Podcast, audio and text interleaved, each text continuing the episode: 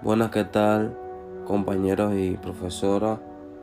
Mi nombre es Alberto Linares y le vengo a hablar de mi podcast sobre la piratería en el mar.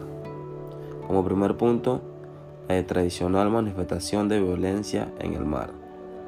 La piratería es un fenómeno antiguo, persistente, ligado a la navegación y al comercio.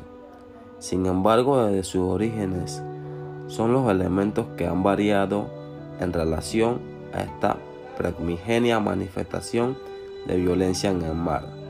Entre ellos y desde un punto de vista estrictamente jurídico, ha de destacarse que en la antigüedad la piratería no era percibida como un acto ilícito, tal y como se percibe en la actualidad, es decir, delictivo contra la seguridad de la navegación marítima, tal y como ocurre en la actualidad.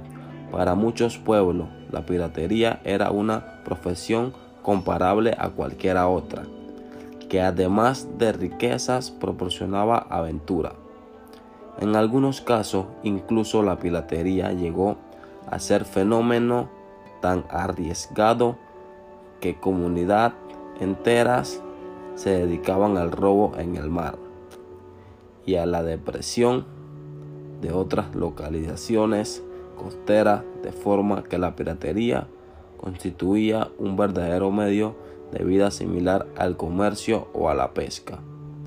No obstante, la percepción de este fenómeno comenzó a modificarse cuando la ruta de navegación y el transporte marítimo se vieron atenazados por los constantes ataques piratas y la riqueza generada por el comercio disminuía.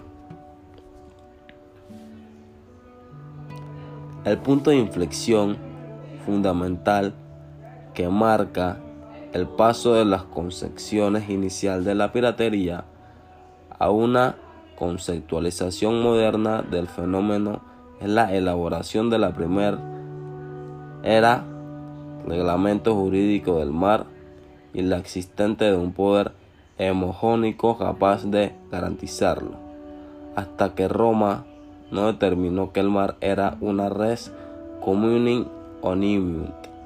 Esto es una cosa de la que nadie puede apropiarse, rex extra comernium, porque está abierto a todos los pueblos. No existió una orden pública concreto que pudiera haberse afectado por la piratería. Por ello, solo una vez que se hubo establecido el régimen, el régimen jurídico, el mar y el fenómeno de la piratería pudo considerarse como obviamente antijurídico. De manera correlativa, el pirata fue declarado el enemigo de toda la humanidad y desde entonces la piratería ha constituido la principal manifestación de violencia en el mar a lo largo de los siglos. A principios del siglo XX se consideraba que la piratería era un fenómeno que pertenecía al pasado.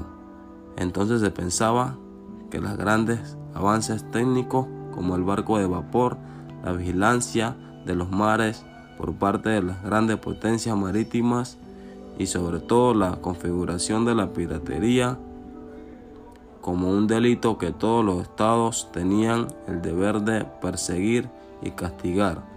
Habían desterrados a este fenómeno de los mares de manera defensiva.